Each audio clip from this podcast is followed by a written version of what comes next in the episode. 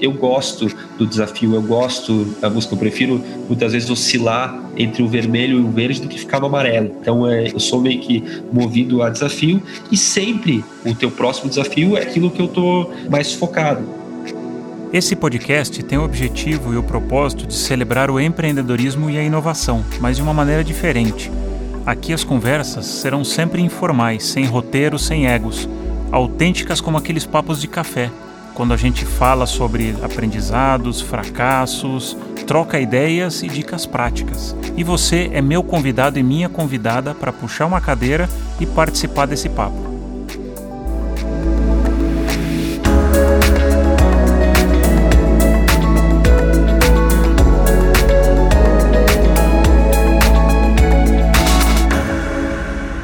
Bem-vindo, bem-vinda a mais um episódio de O Lado I. Meu convidado de hoje é gaúcho, gremista, tenista e está há mais de 10 anos no mercado da comunicação.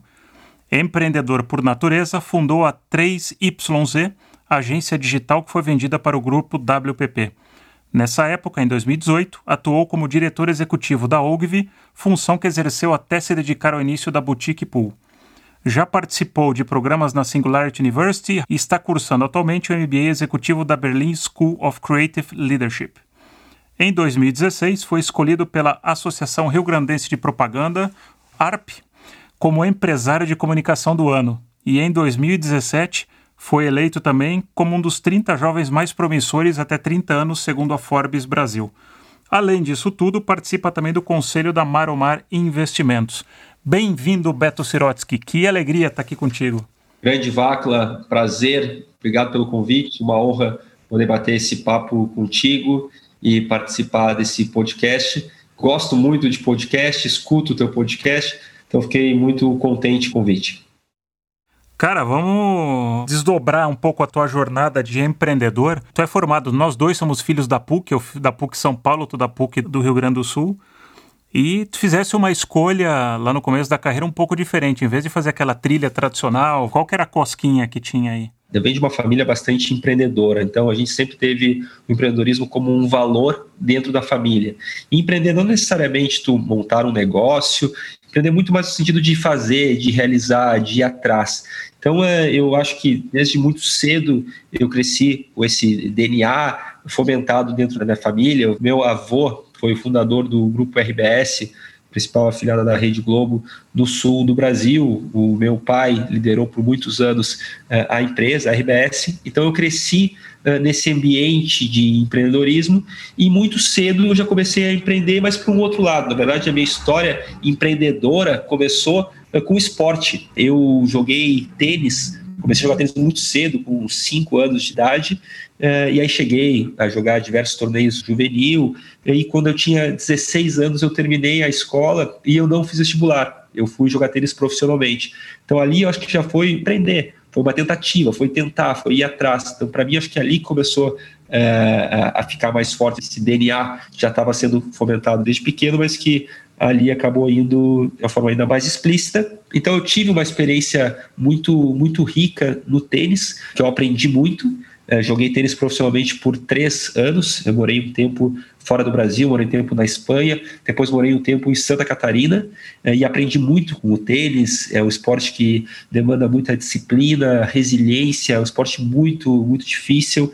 É, sofri muito também, mas eu aprendi muito. O saldo que eu tive, acho que com tênis foi bastante positivo e eu estabeleci que eu iria tentar ser tenista profissional. Se não desse certo, ia para outro caminho. Então, a mesma coisa, tu vai empreender, tu acredita que vai dar certo o teu projeto, mas se não dá, também tem que ter humildade vai fazer outra coisa. É, vou fazer 34 anos agora.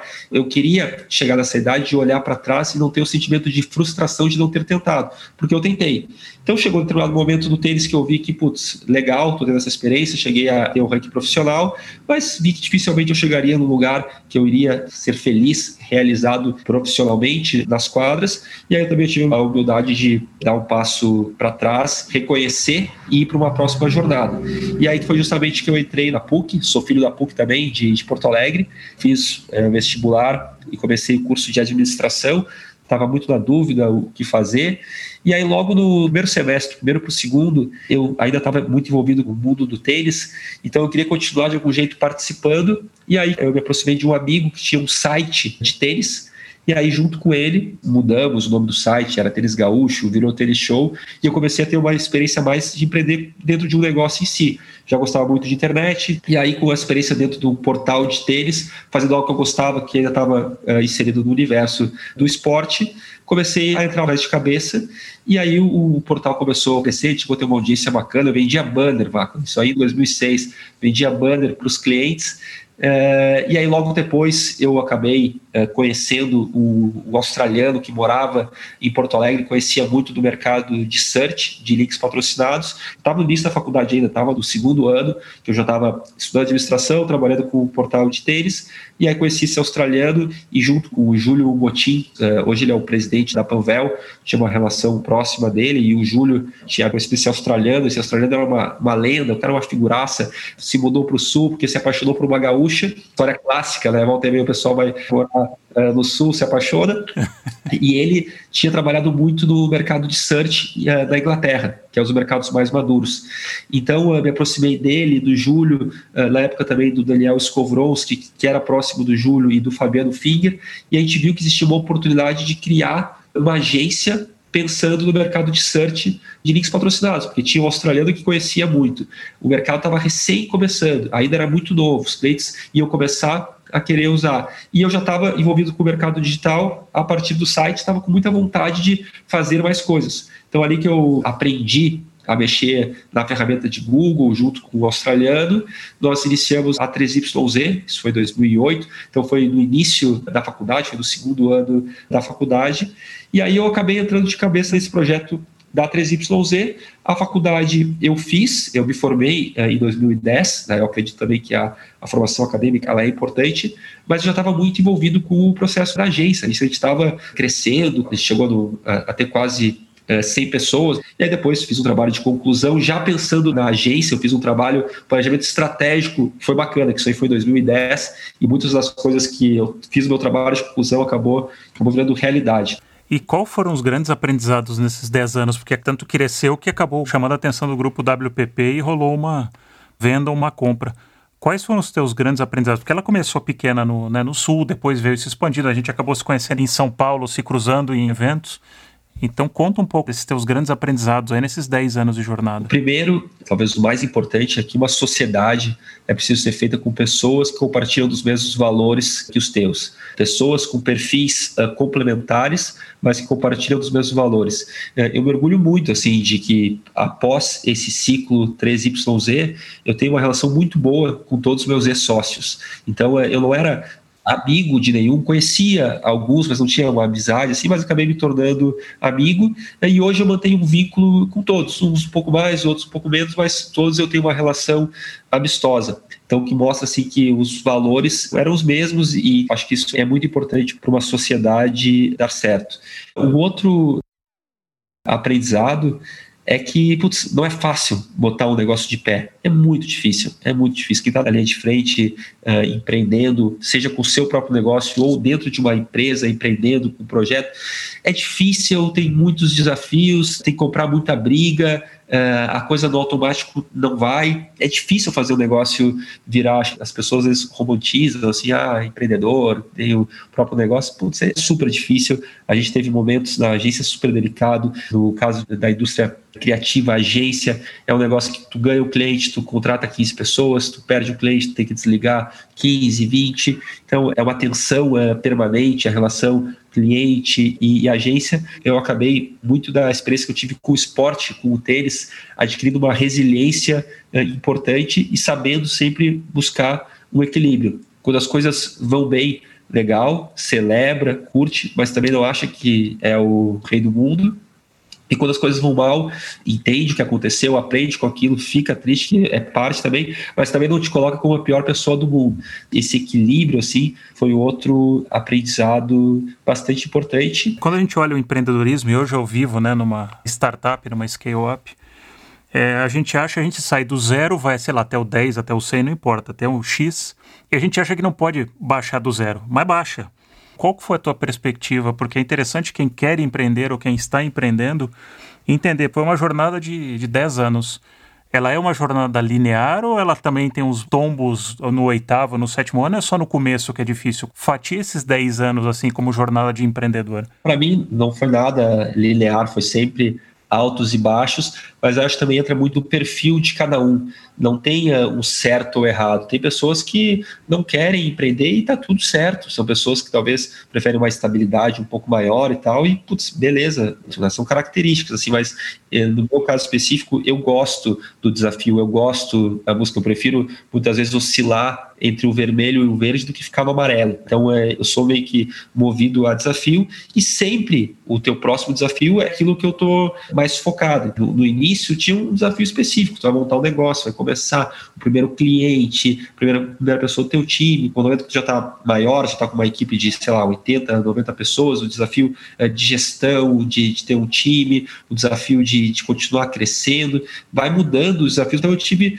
vários, assim, eu acho que um que uh, me marcou muito, talvez contar duas uh, historinhas rápidas assim. A gente teve uma oportunidade que a gente viu, que foi quando a Reder nos convidou para participar do processo de concorrência para a agência digital. A gente tinha na época 10 pessoas e a gente acabou entrando nesse processo. O meu sócio, o Nicolas, que conduziu toda a apresentação em si, com o suporte meu e do Fabiano, a gente viu que era uma oportunidade para a empresa ir para um outro patamar. Então a gente acabou entrando uh, de cabeça nesse processo, a gente viu que era uma oportunidade de ter um crescimento e a gente não mediu esforços e fez um puta de um trabalho e ganhou a concorrência. Então acho que identificar a oportunidade, quando tu vai dar um salto, né, ter essa leitura do que, que é um divisor de águas. E ali realmente a gente ganhou a concorrência, a empresa de 10 pessoas foi para 30, foi um período muito importante de crescimento, mas muito dolorido também. Eu lembro um dia que uma pessoa do nosso time chegou no escritório às 9 da manhã, e foi embora às 10 da noite do dia seguinte,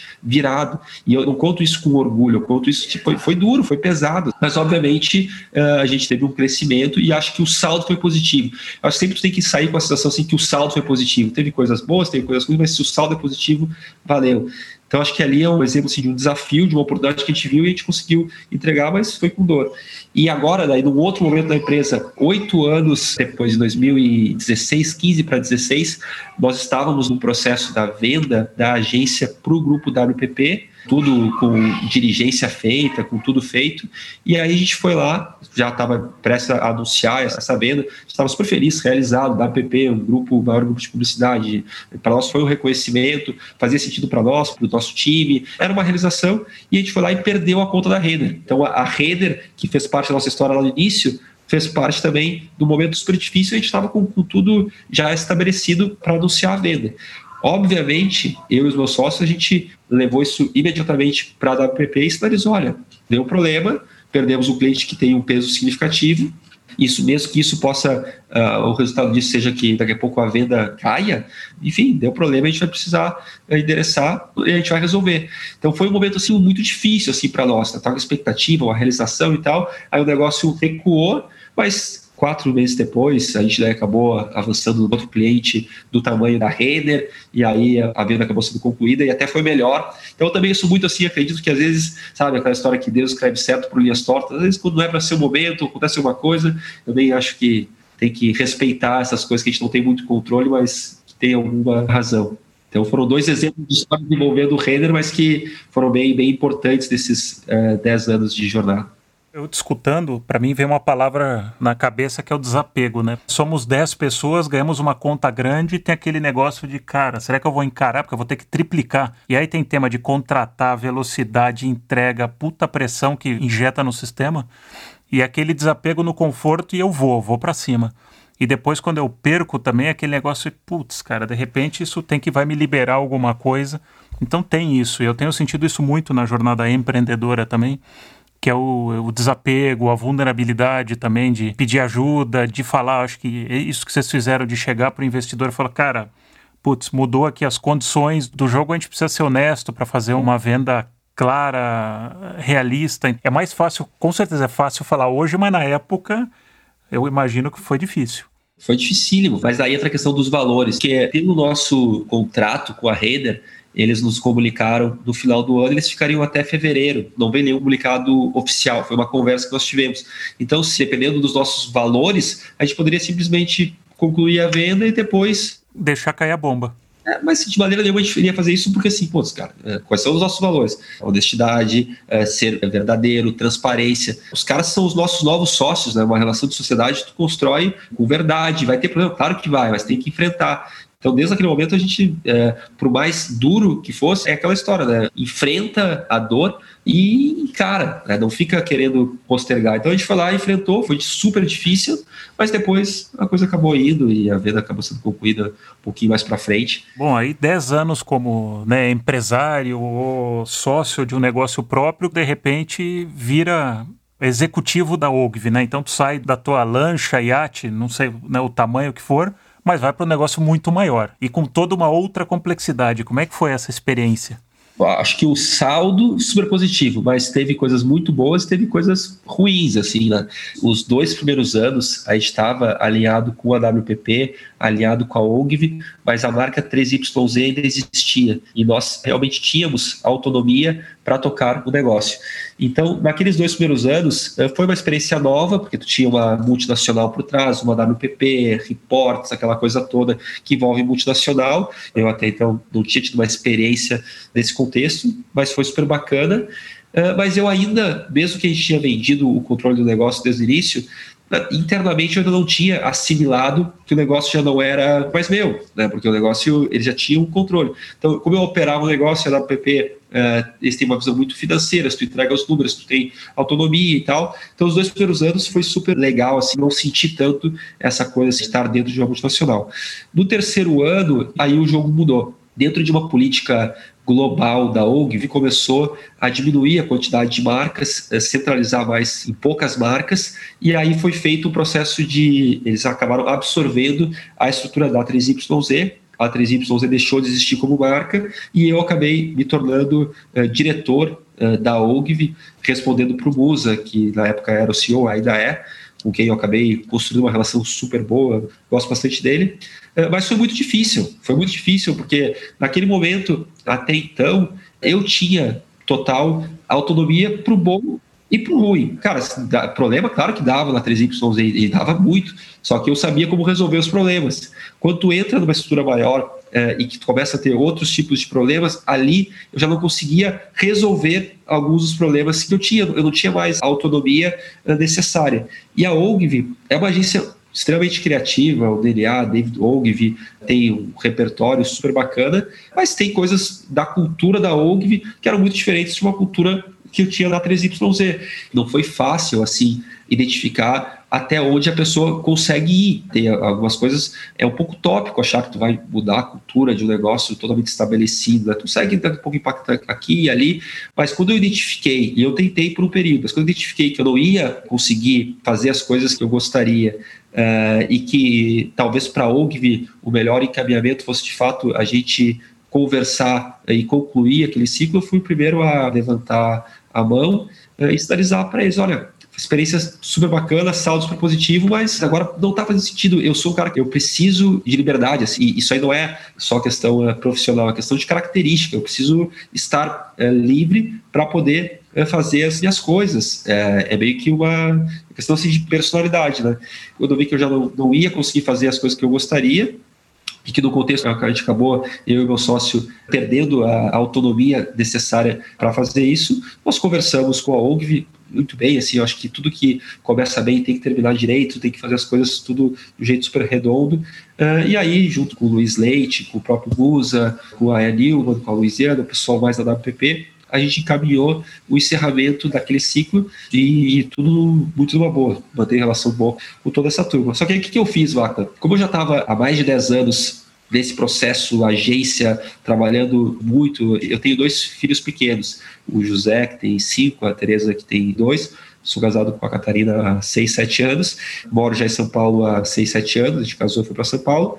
E aí eu falei assim, putz, cara, eu vou, eu preciso de um tempo uh, ah, para mim. Foi a melhor coisa que eu fiz. Eu brincava assim, ah, eu tô que nem o Ronaldinho Gaúcho, só desci na minha vida depois do carnaval. Eu precisava de um tempo para refletir, e aí foi o que eu fiz. Nessa transição com a OGV, eu fiquei um tempo maior fazendo essa transição, mas já estava num ritmo menos uh, intenso, então eu acabava tendo um pouco mais de tempo. Acompanhava a rotina do meu filho total, levava ele na escola, levava ele no clube, de tarde ia com ele no shopping. Então eu aproveitei assim algumas outras coisas. Minha esposa na época estava grávida, então também dei todo o suporte para ela. A minha filha Teresa estava quase nascendo.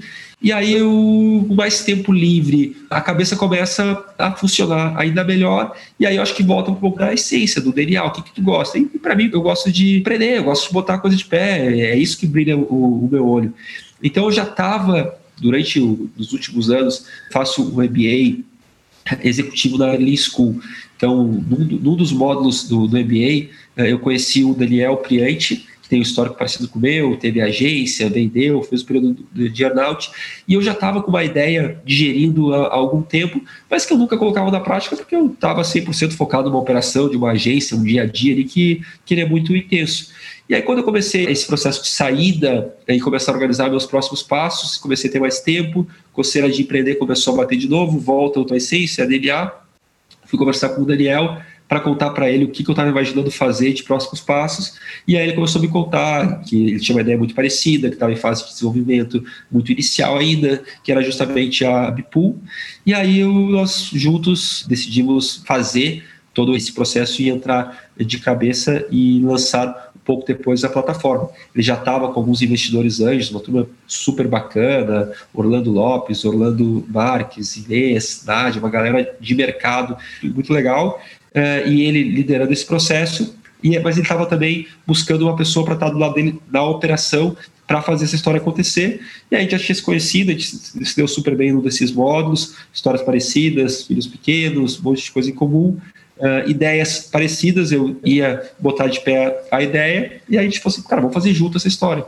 E aí foi a nova jornada da Bipool. Vamos falar da Bipool agora. Uma startup, ela nasce para resolver um problema. Algumas startups que não nascem com uma proposta de valor, aí depois tem dificuldade. Qual foi a, né, a ideia, que problema que vocês queriam resolver? Para nós, assim, estava muito claro que o mercado publicitário estava mudando muito. A necessidade assim dos clientes era muito diferente do que as agências de maneira geral estavam entregando. Então acho que começa assim por identificar que existia oportunidade no formato, a gente por conhecer bastante a indústria, por ter tido agência e por estar muito perto de cliente, para nós estava evidente que o mercado publicitário estava passando por uma mudança muito grande, eh, mas a gente viu assim que existia uma oportunidade muito clara para nós, mas que o mercado não estava vendo, que era justamente de se aproximar dos times eh, de compras e marketing dos clientes, que eles tinham um desafio de trazer mais inovação, mais agilidade, trazer novos formatos, mas não existiam plataformas que entregassem aquilo. O que existia no mercado eram plataformas de freelancers, só que essas plataformas, no caso do Brasil, tinham vários desafios. É claro que tem plataformas muito boas, mas de uma maneira geral, elas eram muito criticadas pelo nível de satisfação, muitas vezes faltava curadoria, muitas vezes o cara trabalhava durante o dia no negócio e fazia o frio de noite, tinha o desafio de precificação, plataformas com bid aberto, que virava uma disputa de preço, jogava o mercado para baixo, e os clientes grandes não conseguiam entrar nesse ecossistema. Aí o que a gente viu, assim, que do outro lado tinha muita gente boa saindo de grandes agências para montar seus negócios. O cara que era o VP de criação da Thompson sai, monta o estúdio criativo dele cuidava do planejamento da FNASCA sai monta a boutique de planejamento dele. Esse movimento crescendo, parte por um desejo dessa turma de empreender, ter mais autonomia e ser dono da sua própria agenda, e parte também porque as grandes agências já não conseguiam mais manter os mesmos níveis de salários que trabalharam nos últimos anos. Então, qual foi a oportunidade que a gente viu? Cara, tem um novo ecossistema aqui, mas não tem ninguém organizando, e tem uma dor muito clara para nós, que é o marketing de um cliente grande querer ter mais agilidade, querer poder trabalhar com novos fornecedores de um jeito mais rápido, simples, e ter acesso ao que tem de bom e de melhor. E do outro lado, tem o desejo de compras, de trazer mais agilidade para o marketing, ser mais estratégico dentro da companhia, trazer save, trazer inovação, mas de um jeito totalmente compliance, 100% aliado com a política.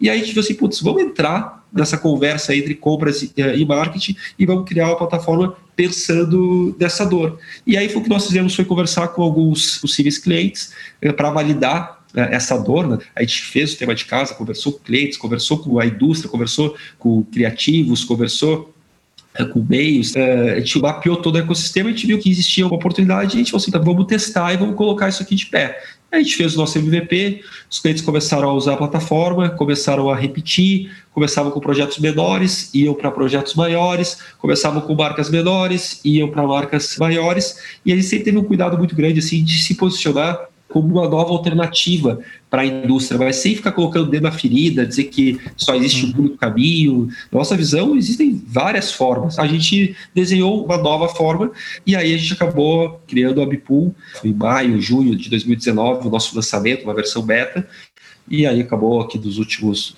12 meses, principalmente pós-pandemia. Claro que a pandemia é uma tragédia, assim, mas para o nosso modelo acelerou muito o crescimento, porque os clientes começam a se abrir mais para novos formatos, tem o desafio de saving, cai a barreira geográfica. Então a gente criou um modelo que a plataforma, o cliente coloca o que ele quer, já validado com os times de compras, a plataforma identifica quem são os três que fazem mais sentido para aquela demanda, o cliente conversa com os três, escolhe o que ele vai trabalhar e dá sequência do projeto.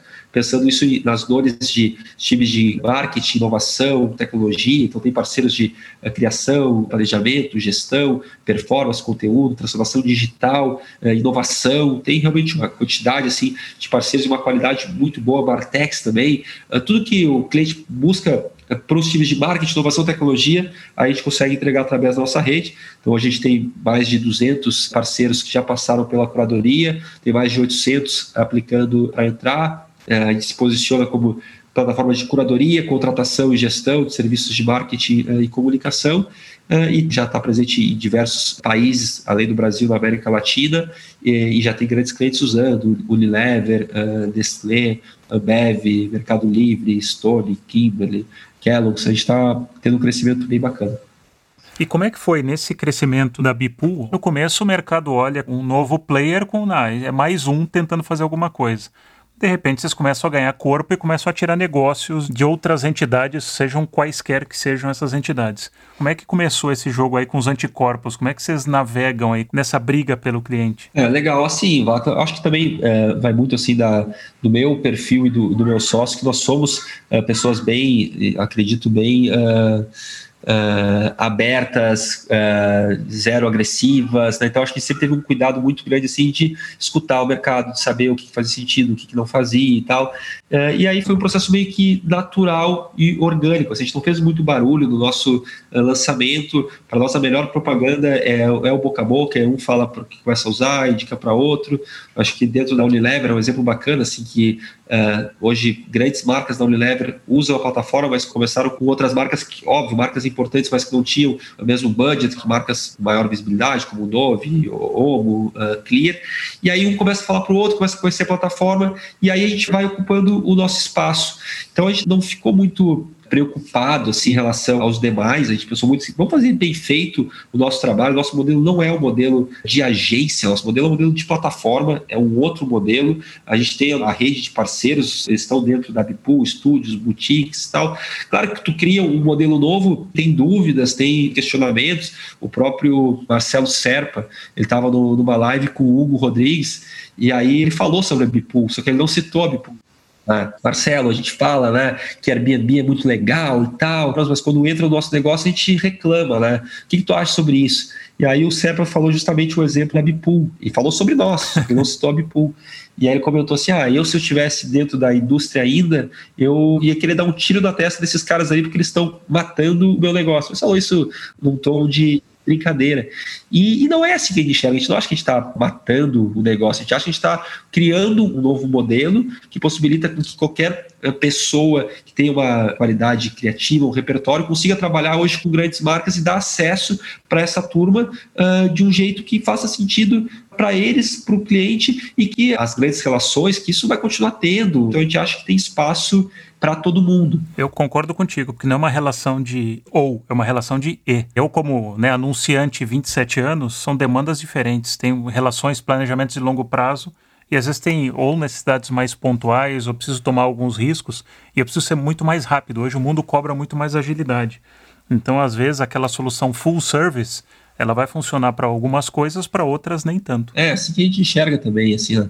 e a gente tá, tá muito feliz, assim, por criar um novo formato. O modelo é diferente do modelo de agência, né? então a gente tem hoje uma estrutura super pequena, mas com um crescimento bastante acelerado, porque justamente tem a plataforma, tem a nossa rede. A gente teve uma captação importante em 2020 uh, com o pessoal da Cromo, que foi bacana assim para acelerar o nosso crescimento. Uh, a gente tem outros uh, sócios que se envolvem eh, nos apoiam. O próprio Roberto Martini, eh, ele é um cara da indústria e ele investiu na Bipool. Eh, a gente era muito próximo, ele viu o potencial da plataforma. a plataforma é totalmente independente, independente da relação que o Martini tem com as agências da Flag. A plataforma ela mantém essa questão de ser neutra, de imparcialidade, mas é muito bom ter o Martini, um cara super inteligente, nos apoiando. Tem a Maromar Investimentos, que é o family office da minha família, do meu núcleo específico, dos meus pais, dos meus irmãos. Então é legal também tu ter a família por perto, ajudando, dando suporte.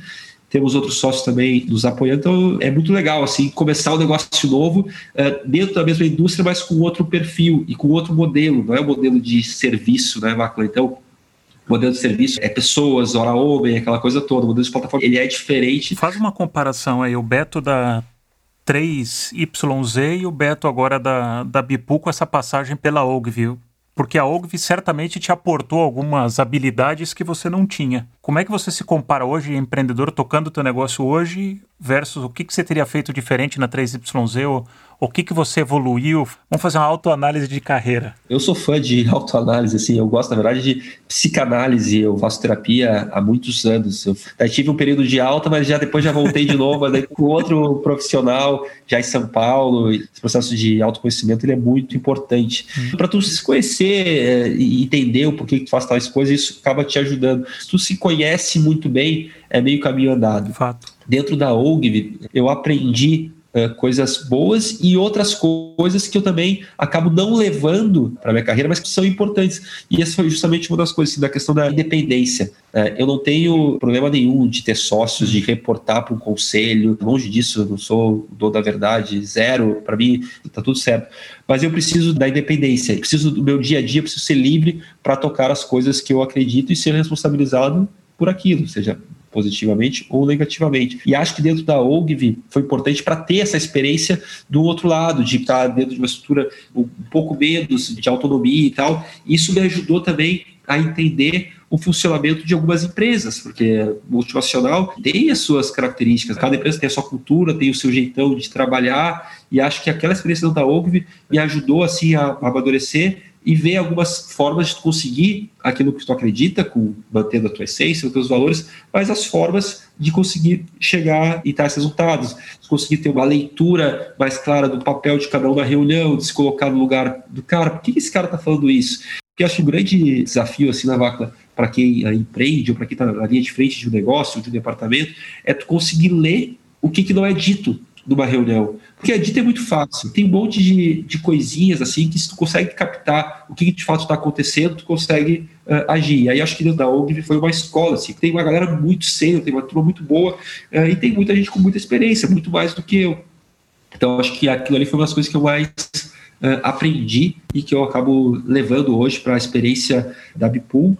E acho também, Vaca, que nesses últimos cinco anos o nascimento dos meus filhos também mexeu bastante. Tu passa a ser pai, tu passa a ter duas eh, pessoas pequenininhas ali que dependem de ti, da tua esposa. Eh, quando a minha esposa estava grávida do José, a gente foi fazer o um exame, tu vai escutar o coraçãozinho. No nosso caso, a gente acabou escutando. É, aquilo ali, para mim, putz, me caiu a ficha que, peraí, agora tem a coisa que é a coisa mais importante da minha vida, que é meu filho. E aí tu consegue colocar as coisas na perspectiva certa. Tinha uma reunião, foda-se a reunião, a reunião eu resolvo depois, dá um jeito, né? E aí que tu consegue dar valor para as coisas que realmente mais importam. Né? Então acho que isso aí também é, fez com que eu amadurecesse bastante como pessoa e, consequentemente, como profissional. Mas eu gosto muito do que eu faço, sabe? Eu acho que assim, eu, eu gosto de trabalhar. Para mim não é um problema trabalhar. Eu gosto, tenho prazer. E com essa loucura que a gente está vivendo, da pandemia, saber a hora de também de dar um break, assim, é, eu tenho um pouco de dificuldade de segurar alguns horários. Tipo, aprendendo assim desse novo momento que está todo mundo se adaptando ainda. A gente tem uma intensidade bastante parecida e eu também tenho uma necessidade de liberdade e autonomia absurda. Então não é à toa que toda a minha carreira eu passei em áreas de transformação, de inovação e a hora que vem e amarram teu pé é bastante complicado. E aí tem esse aprendizado das grandes empresas, que são os alinhamentos. E no final tem aquele ditado que é muito simples, mas é muito poderoso, né? Que a força da corrente está no elo mais fraco. Então não adianta. E é um pouco, a gente estava comentando o episódio do Pacheco, quando ele fala você está dirigindo a velocidade que você entra num túnel, né? E a tendência nossa é diminuir a velocidade porque é o desconhecido. Então, se é o desconhecido, né, vai, sobe o medo e aí eu vou com mais cuidado. E o empreendedor tem algumas horas que ele fala, cara, ou eu boto o pé embaixo e vou, ou eu vou perder a oportunidade. Então tem um, um jogo, aí tem um jogo de leitura de mercado, de entender também, né, a hora certa de fazer as coisas. Não é uma ciência, tem muito aprendizado aí por trás.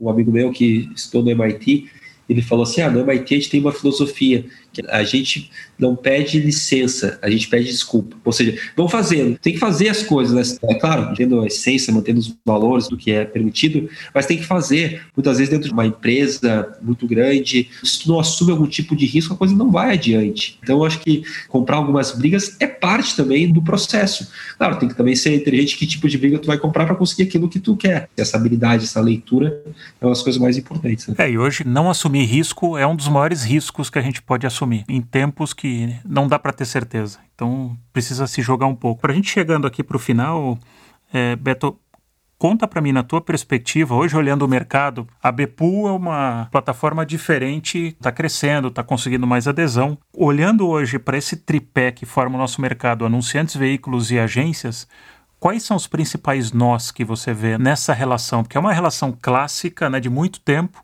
e que ela precisa se transformar, ela está em transformação. Qual que você identifica aí como os principais nós aí a serem resolvidos ou desatados? Pergunta difícil, né, Vaca? O mercado ele começou a mudar muito, na minha visão, a partir de fragmentação, que começou a partir do movimento digital. Tinha um canal, ou dois, três canais, mas era mais simples. Fazia um filme bacana, botava na televisão e tava check quando começa a surgir as novas possibilidades a partir do digital, muda essa lógica, né? passa a ser uma conversa e não algo de uma única via. Então muda a dinâmica da indústria e começam a surgir a necessidade cada vez maior de especialistas, porque dentro do digital tem um monte de coisa, tem e-commerce, tem uh, uma série de outras características específicas de digital que tu precisa buscar parceiros específicos. Estou dizendo tudo isso porque eu acho que isso aí bagunçou total o ecossistema. O que, que é uma agência, o que, que é um veículo, até onde vai o cliente. Está tudo muito misturado. A sensação que eu tenho é quanto menos certeza a gente tem, melhor. Quanto mais aberto para testar e menos se apegar. Assim, eu noto ainda que tem algumas agências que se apegam muito àquela conta é minha, ah, aquele cliente é meu. Tipo, eles estão preocupados em ser o dono do cliente, só que aquele cliente está fechando os projetos de consultoria, está fazendo os projetos de tecnologia, que é muito maior do que aquela conta que tu acha que tu tem, que é, ah, legal, sou o dono da conta só que o dinheiro está se espalhando para outro lado que tu nem está vendo. Eu acho que aí cabe uma reflexão da nossa indústria, assim, que o jogo é outro. Eu acho que muitas vezes o problema é que as pessoas acham que estão jogando um jogo, só que o jogo já é um outro, outro jogo que eles não estão vendo. E aí fica difícil, né? Quando o inimigo é invisível, tu não sabe quem é. Tu acha que tu ainda está ali, ah, tô ali brigando com as principais agências e tal, mas tu esquece. Né? Tá sendo flanqueado por outra meia dúzia aí que não está nem enxergando. Não enxerga, tu não, tu não, enxerga.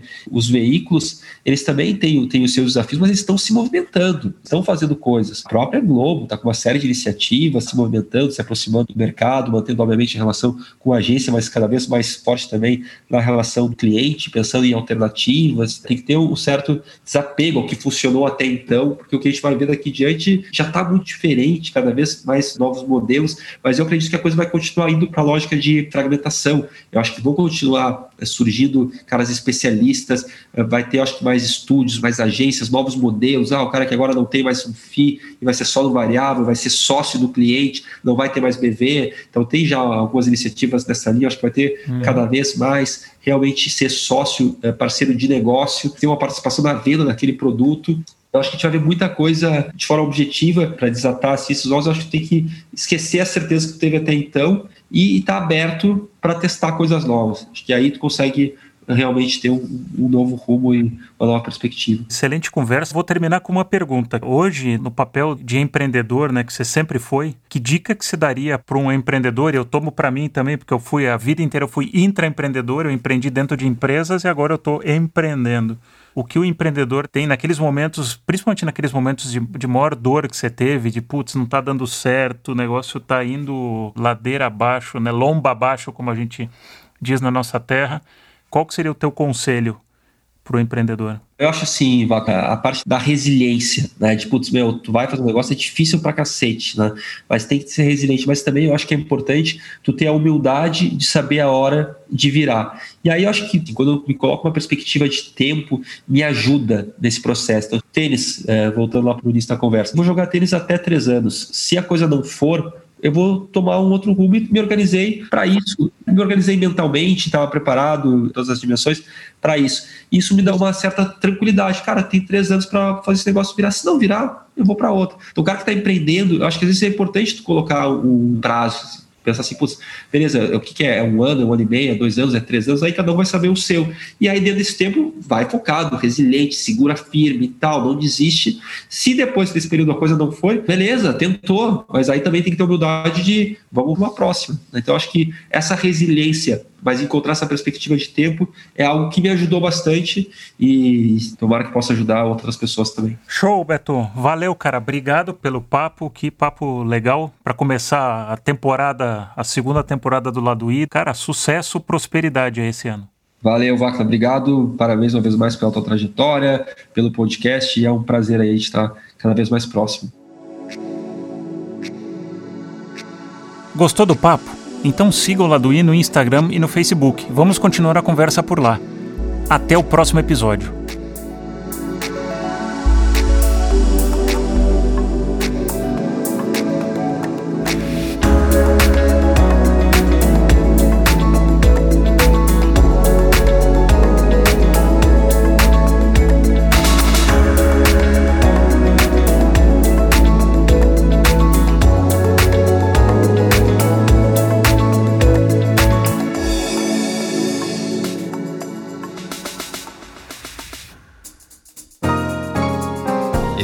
Podcast é uma produção em parceria com a Audioria.